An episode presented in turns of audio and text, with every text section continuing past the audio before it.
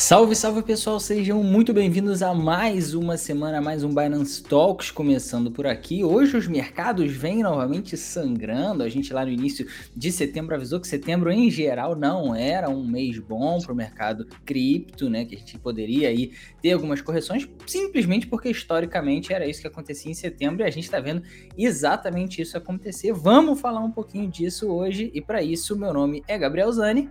E eu sou Alexandra Furtado. Bem-vindos, pessoal, a mais um Binance Talks.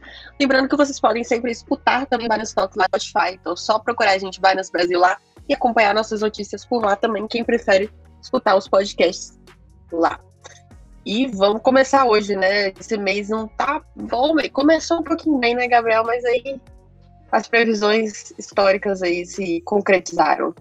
Pois é, as previsões históricas concretizaram e mostraram pra gente que setembro realmente é um mês complicado para o mercado cripto, tal qual o mês de março, por exemplo, também é, e tem alguns outros meses também que são bem complicados. O pessoal já tá aí na live, o João, a Ana Luísa, Ricardo, Daniel, William, enfim, comentando um pouco disso que vem acontecendo no mercado, tentando achar alguns motivos para essa queda do mercado cripto hoje. Tem sim um pouco a ver um pouco de relação né, com o que rola no mercado tradicional também, a gente vai falar disso mais para frente, mas vamos dar o pontapé inicial falando de criptolei, falando um pouquinho de Cardano e dos contratos inteligentes lá na blockchain deles.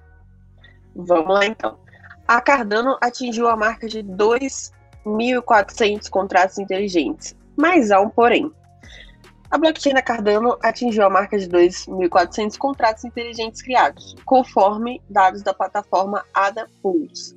O número foi atingido cinco dias após o lançamento da rede Alonso, ocorrido dia 12 de setembro, que a gente falou também aqui.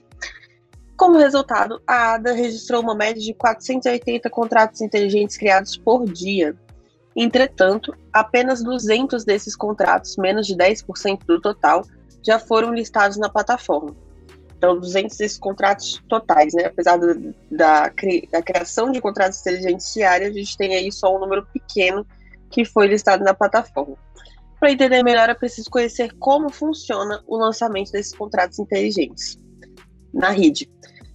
Os contratos da Cardano são lançados por meio de um mecanismo de time lock. Isso significa que os contratos listados precisam aguardar uma data específica para serem lançados. Até isso acontecer, os contratos não podem ser usados pelos desenvolvedores. E nesse sentido, há cerca de 200 contratos que já estão com o time lock ativado e, portanto, aguardam a data de lançamento. Os outros 2.199 também aguardam lançamento. A maioria desses contratos corresponde a projetos nas áreas de DeFi, NFT e aplicações descentralizadas, os DApps. Agora que os contratos vieram à tona, a demora no lançamento pode representar um problema. Caso o time lock demore em excesso, o mercado pode começar a questionar a capacidade da rede em entregar aquilo que foi prometido. E, Gabriel, é, é uma notícia para ficar de olho, né? Sem fazer food, né? Mas a gente tem que ficar de olho também para ficar ver a performance da rede como vai funcionar por aí, nos próximos Com capítulos. Certeza. Que é interessante a gente notar, eu acho, da Cardano, é que exatamente o desenvolvimento dela é feito de uma maneira completamente diferente de diversas outras blockchains que possuem contratos inteligentes também, né? Então eles fazem diversos testes, tem muito desenvolvimento por trás, muita tentativa e erro pelo processo que eles utilizam para o desenvolvimento do, do protocolo deles. Então isso faz com que a gente acredite que realmente a margem de erro dentro dos protocolos, depois que são lançados em mainnet, ou seja, depois que eles passam por todos os testes e vão realmente começar a funcionar, que seja muito baixa ou muito pequena a chance de erro ali. Então, a gente tem, claro, que ficar de olho, né, com uma notícia, enfim, com absolutamente qualquer notícia, seja ela positiva ou negativa que vem sobre qualquer protocolo, e entender se aquilo realmente é daquele jeito, não é e tudo mais, mas eu acho que principalmente tem que, como sempre, né, saber é, que tem em mente que os protocolos que são desenvolvidos ali não são, não são desenvolvidos pela Cardano especificamente. São pessoas que desenvolvem protocolos dentro daquela blockchain. Então podem ser coisas boas, coisas ruins, os contratos podem ter algum problema ou não. Isso aí vai depender de quem os desenvolve e não é necessariamente a Cardano Foundation ou nenhum dos órgãos que está por trás da Cardano nesse momento, né, Ale? Tô certo, tô errado, falei besteira. Certíssimo, ótima lembrança para o pessoal que as blockchains são públicas, então qualquer pessoa, eu, Gabriel, vocês que estão assistindo a gente, a gente pode ir lá na blockchain da Cardano, na BSC, blockchain da Solana e criar um tipo de protocolo que a gente quiser. Se ele vai funcionar ou não, aí é outra história. Se ele vai ser bom ou não, aí é outra história. Mas qualquer pessoa pode atuar lá dentro, desde que tenha né, o conhecimento para tal. Exatamente. E muito interessante sempre a gente notar realmente da adoção, né? A gente vê que tem Exatamente. já muitos protocolos, é uma blockchain que a gente viu aí recentemente aí a Solana subindo muito de valor, a gente tá vendo recentemente muita gente falando sobre a Avalanche também, que são diversas blockchains diferentes, né? Que tem ali as suas próprias, é, enfim, o seu próprio ecossistema, assim como a BSC, assim como a Ethereum, assim como a Cardano, vai ter o seu também. Então, muito interessante a gente ficar de olho para entender como vai funcionar esse ecossistema, que afinal é algo completamente novo. Então, a gente pode ter, como você comentou, um DeFi completamente novo, um ecossistema novo, pode ter ali uma, um sistema de NFTs, de jogos, tudo isso completamente novo que a gente não está acostumado e pode sim ter coisa muito interessante rolando ali dentro. Agora, vamos sair um pouco então do mundo cripto e vamos falar do mundo cripto sendo adotado pelo mundo tradicional, né? Afinal, a gente viu aí que a regulamentação de criptoativos entra em vigor em Cuba, então vamos dar uma olhada na notícia para tentar entender exatamente o que isso quer dizer? Cuba é a mais nova nação da América Latina a reconhecer e regulamentar ativos cripto em seu país, feito que tem sido cada vez mais estudado e estabelecido em países da região após a decisão de El Salvador. Segundo a Prensa Latina, a agência de notícias oficial do país, a resolução 215 emitida pelo Banco Central de Cuba reconhece e legaliza o uso de ativos como o Bitcoin, já está em pleno vigor. A instituição já havia anunciado planos de regulamentar pagamentos em criptomoedas em agosto, devido ao alto número de doações que a população local tem recebido em ativos como Bitcoin. Agora, corretoras e provedores de pagamentos licenciados poderão oferecer serviços envolvendo ativos cripto para os cidadãos do país. Ao reconhecer e legalizar as criptomoedas, o governo cubano está facilitando o fluxo de remessas internacionais, atividade que a população local tem enfrentado dificuldade devido ao embargo econômico imposto pelos Estados Unidos. Alguns serviços de remessas internacionais, como Western Union, deixaram de atuar no país por causa da pressão norte-americana. No entanto, os ativos cripto, devido à sua descentralização e fácil manuseio internacional, podem atuar como uma alternativa para que os cubanos enviem ou recebam montantes financeiros de outros países. No entanto, o BCC alertou sobre os riscos que esses ativos podem trazer, como sua forte volatilidade de preço, uso para fins ilícitos e risco de potenciais golpes financeiros. Ale, mais uma prova de que o Bitcoin não tem lado político, né? Não é de esquerda, não é de direita, enfim, faz sentido para todo mundo no fim das contas, porque ele é uma solução financeira, essa que é a verdade. E aí eu queria um pouco da sua opinião em relação a isso tudo, dessa adoção em Cuba. Adoção não, né? Porque é diferente, é completamente diferente do que aconteceu em El Salvador. El Salvador, o Bitcoin foi adotado como moeda de curso legal, ele é uma moeda oficial que precisa ser aceita pelos comerciantes. Em Cuba, ele só foi regulamentado, tá? Ok, você ali receber pagamentos em Bitcoin, por exemplo. Então, explica pra gente o que, que você acha disso aí. É, como nos dois países, né, muitos países da América Latina, o Brasil a gente está um pouco melhor, né, nesse sentido, mas assim, muitos países da América Latina, as pessoas saem dos países, vão para outros países que são mais envolvidos e todo mês mandam um dinheirinho do salário que recebem lá para a sua família. Então, o Western Union era um dos principais motivos de ter um Western Union em Cuba, apesar de ser um país tão politicamente fechado, e ele ter parado de atuar lá é, teve um impacto muito grande na população. Muitas pessoas dependiam desse serviço. E agora a gente está vendo aqui que cripto trazendo né, para toda a população lá uma possibilidade de receber esse dinheiro. Então a gente tem a volatilidade do, do Bitcoin que cai, que é uma parte ruim, mas a gente tem a, a volatilidade boa que sobe. Então também tem uma parte muito boa. Então é uma forma de você conseguir enviar dinheiro de forma fácil, simples rastreável no sentido de que você sabe o endereço da carteira da pessoa que vai te mandar, você pode ficar de olho sempre. Então, é, eu acho que é muito positivo para os países que realmente precisam e que tem muito esse, esse costume de ficar mandando moeda de, de um país para outro. Com certeza, principalmente quando, como você comentou, em países que têm essa necessidade, né? A gente viu isso sendo utilizado muito na Nigéria, por exemplo, recentemente em alguns outros países africanos, o próprio Bitcoin principalmente, para ser utilizado aí como forma aí de é, patrocínio, digamos assim, né, para diversos movimentos libertários e semelhantes, porque realmente a população precisava de algum tipo de incentivo financeiro para poder fazer os movimentos populares acontecerem, e isso foi feito através das criptomoedas. Então é bem interessante a gente entender isso e essa falta de centralização do Bitcoin é muito importante exatamente por esse motivo, porque a gente faz com que as pessoas possam transacionar sem fronteiras necessariamente. Então, uma transação minha para ler aqui vai funcionar do mesmo jeito que uma transação de qualquer outro país para Cuba, então as pessoas podem ter acesso a isso também. Então, acho que é um ponto positivo para a população com certeza. Agora vamos para a próxima notícia, então. Olha que eu acho que aí a gente chega no que a galera quer saber e quer falar e tá na thumb, então vamos passar um tempinho falando disso aqui. Vamos lá. Importantíssimo, né? Um indicador, ele mostra zona de alerta para altcoins. Um indicador de criptomoedas, os indicadores, lembrando aqui, são, são métricas, né? São tipos de, de algoritmos que a gente usa para analisar os gráficos de criptomoedas ou o estado de, de um ativo. Então, esse indicador começou a sinalizar perigo para quem investe em altcoins, como são chamadas as criptomoedas que vieram após o Bitcoin, com exceção das stablecoins, que são as moedas pareadas com uma moeda fiduciária. Trata-se da dominância do Bitcoin. BTCD é o nome do, do indicador que apontou esse perigo, que mede a participação do Bitcoin na capitalização total de criptomoedas. Dependendo das condições de mercado, analistas entendem que o aumento da dominância pode significar perdas para demais moedas, especialmente quando o preço do BTC não está subindo com força. Se isso de fato ocorrer, várias criptomoedas podem começar a cair, mesmo que o BTC siga mais ou menos estável, prejudicando diretamente quem decidiu diversificar o, o portfólio com ativos mais arriscados em busca de maiores lucros. Nesse momento, a dominância do Bitcoin deve representar mais risco para quem pensa em entrar agora nas altcoins. Se o investidor comprou lá atrás né, e agora está no lucro, sair talvez não seja um plano que você precisa ter.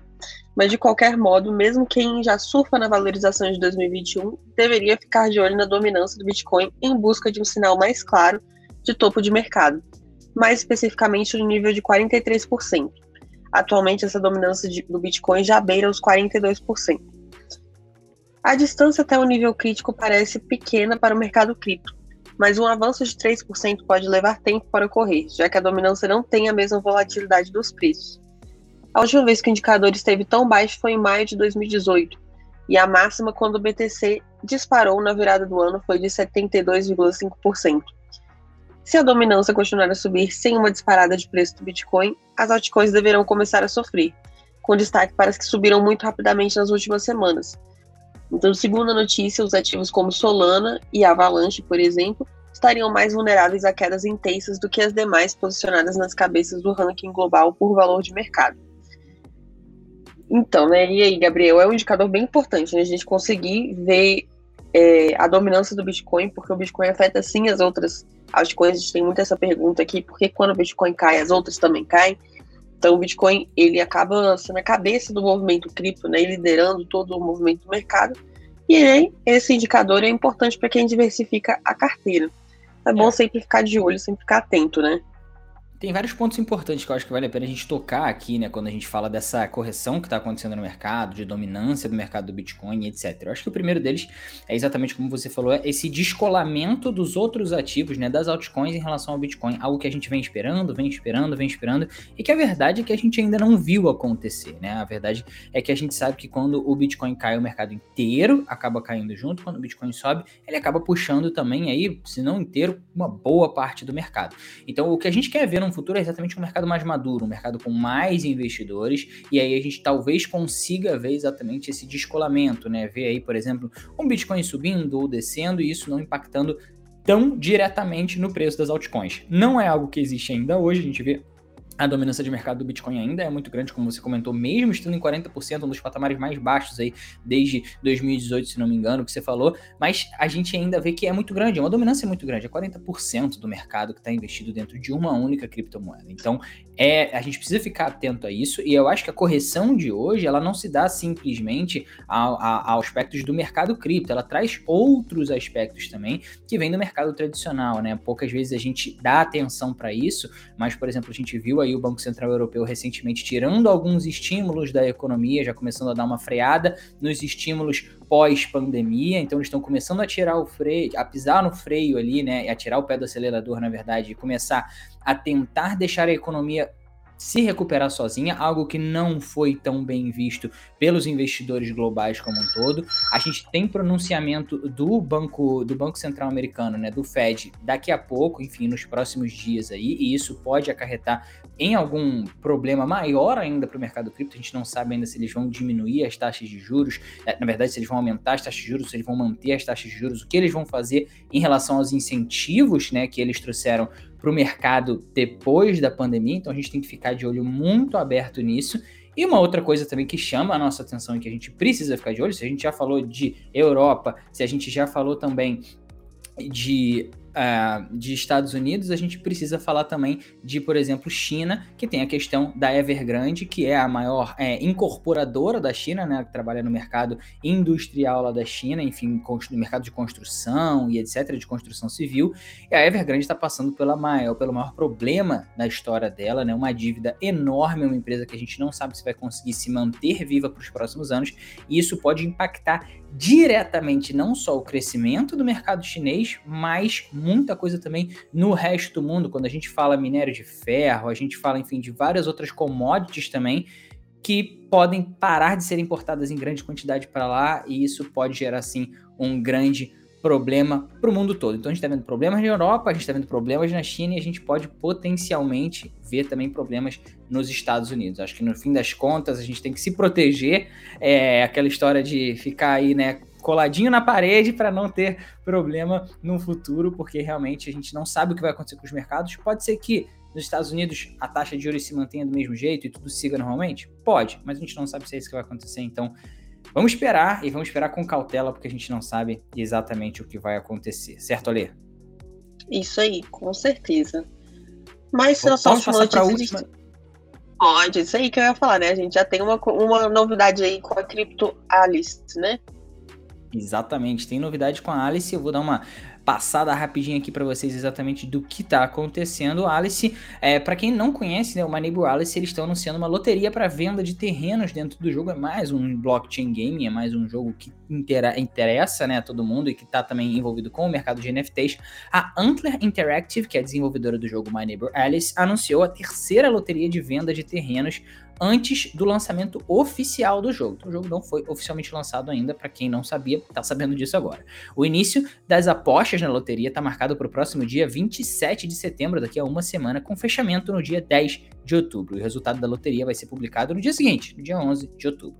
Para participar da loteria, os usuários precisam depositar tokens Alice para garantir os bilhetes. A última loteria de venda de terrenos foi no dia 12 de agosto desse ano, ou seja, um pouco mais de um mês atrás.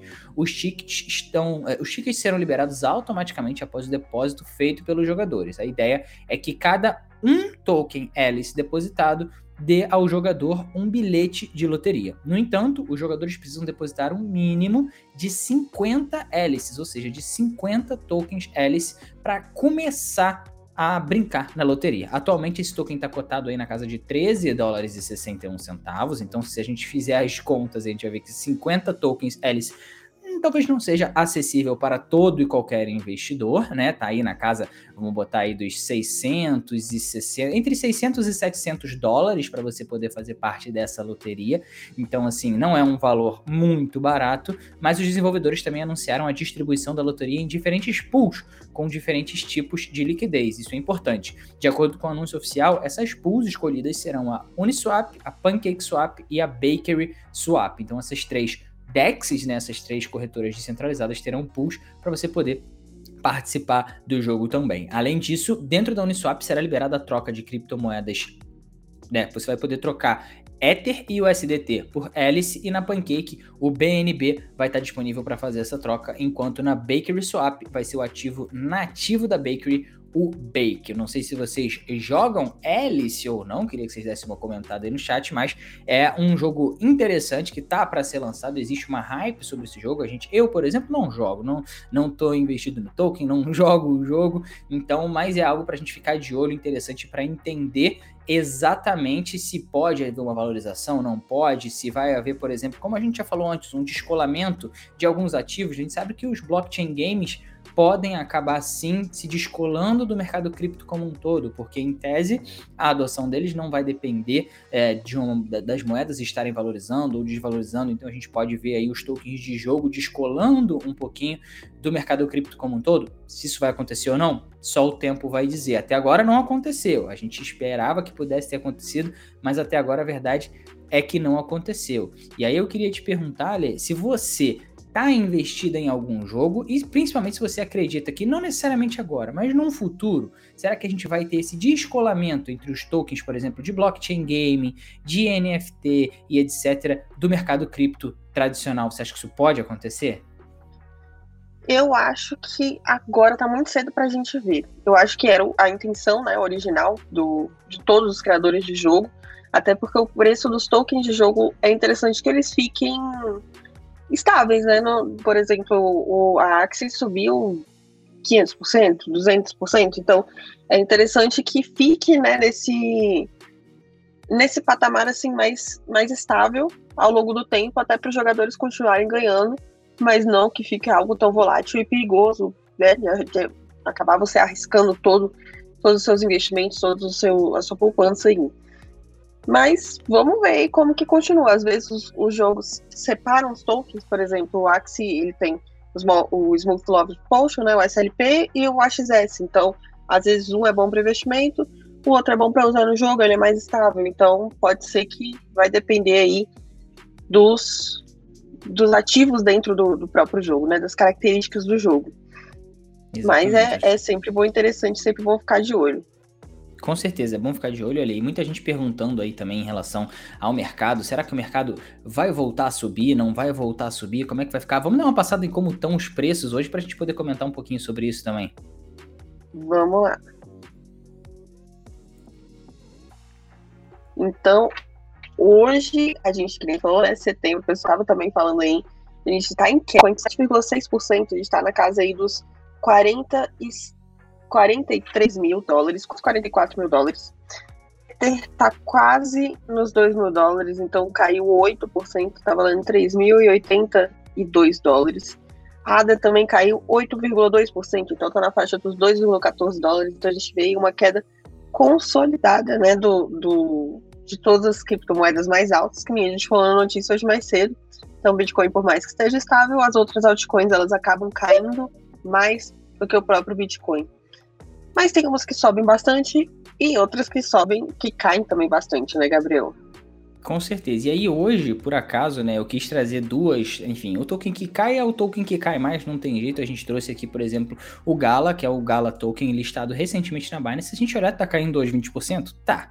Mas a gente olha ali pro histórico dele, a gente vê que não é bem assim se a gente operar para olhar de uma, uma perspectiva um pouco maior e pegar o histórico todo do token. É um token que valorizou muito, principalmente após a listagem, né? Como você sempre comenta ali, a gente vê ali as barrinhas de volume ali embaixo e tá vendo que o volume de compra ali foi interessante, foi crescente crescente e fez realmente com que o token fosse mais negociado e por causa disso ele subisse bastante o preço. Gala, que para quem não conhece, é, é o token da Gala Games, né, que é uma empresa que desenvolve jogos em blockchain e, e enfim, tem diversos jogos e todos esses jogos têm como utility token lá dentro o Gala. Então é um projeto interessante para a gente ficar de olho. E aí a gente sempre fala sobre ter caixa, a importância de você ter caixa, de ficar dolarizado, de proteger o seu capital, principalmente em momentos de incerteza do mercado.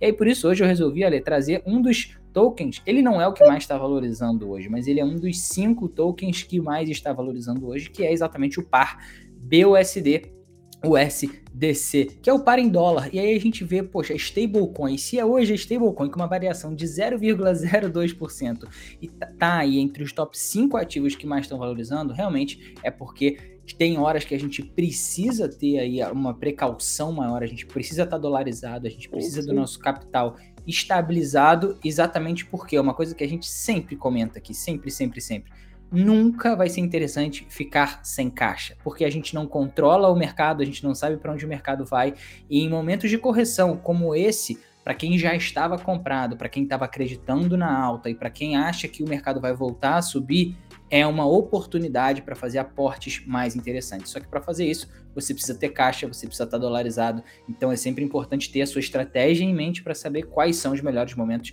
de entrada no mercado. Certo, Alê? Isso aí, com certeza. Você falou, disse, disse tudo. É sempre importante ter um caixa, é, até porque se você está inseguro, não quer investir agora, é bom que se você já está investido, está vendo tudo no vermelho, pelo menos você tem ali a sua reserva em BUSD, um STT, em DAI, enfim. E você vê que aquele ele não cai, aquele ele fica.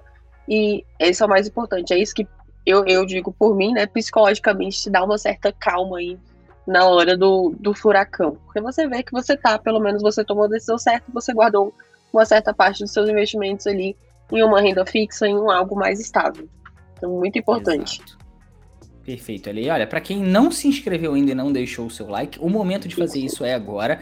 E o Binance Talk Show, lembrando pro pessoal, tá disponível também no Spotify. Então, se você prefere ouvir a gente fazendo alguma coisa, enfim, dando uma corrida, se exercitando, de repente indo pro trabalho, voltando, faculdade, não sei, enfim, tá fazendo alguma coisa, quer botar um fone no ouvido e escutar, a gente tem essa oportunidade lá no Spotify. E já temos convidado marcado para a próxima sexta-feira, não é isso, Ale? Isso aí, com certeza. A gente vai falar essa sexta-feira com Augusto Bax. Então, muita gente conhece ele aí do mercado financeiro. Então, aproveitem, já se inscrevam no canal, já segue a gente, já ativa o sininho para vocês não perderem. Vai ser um Binance Talk Show super especial e muito legal. Então, Exatamente. não percam. Sexta-feira promete. Sexta-feira, lembrando que a sexta-feira, na verdade, não vai ser às 6, aí tá às 6, vou até atualizar aqui, porque vai ser às 5 horas da tarde o nosso Binance Talk Show da sexta-feira. Então, para você que tava ligado, sempre sexta-feira, 6 horas, dessa vez sexta-feira, 5 horas, teremos aqui ao Vivaço Augusto para conversar um pouquinho com a gente, falar um pouco sobre o mercado cripto, enfim, vamos ver se o mercado vai continuar assim, se vai mudar, o que, que vai acontecer até lá, mas o papo vai ser muito bom. E essa semana tem Binance 60 amanhã, não tem, Ali? Temos Binance 60 amanhã, então viu o pessoal aí fazendo algumas perguntinhas. Quem tiver dúvidas sobre cripto ou sobre os produtos da Binance, pode vir falar com a gente amanhã. Eu vou estar aqui com o nosso Binance Angel, o Hélio, então, amanhã às 4 horas no Binance 60 para tirar as suas dúvidas ao vivo. Perfeito. Não percam. É isso, pessoal. Então aguardamos vocês aqui durante a semana inteira para fechar na sexta-feira com chave de ouro. Um abraço para você, ali, para todo mundo que assistiu a gente e até lá. Tchau, tchau. Até lá, gente. Tchau, tchau.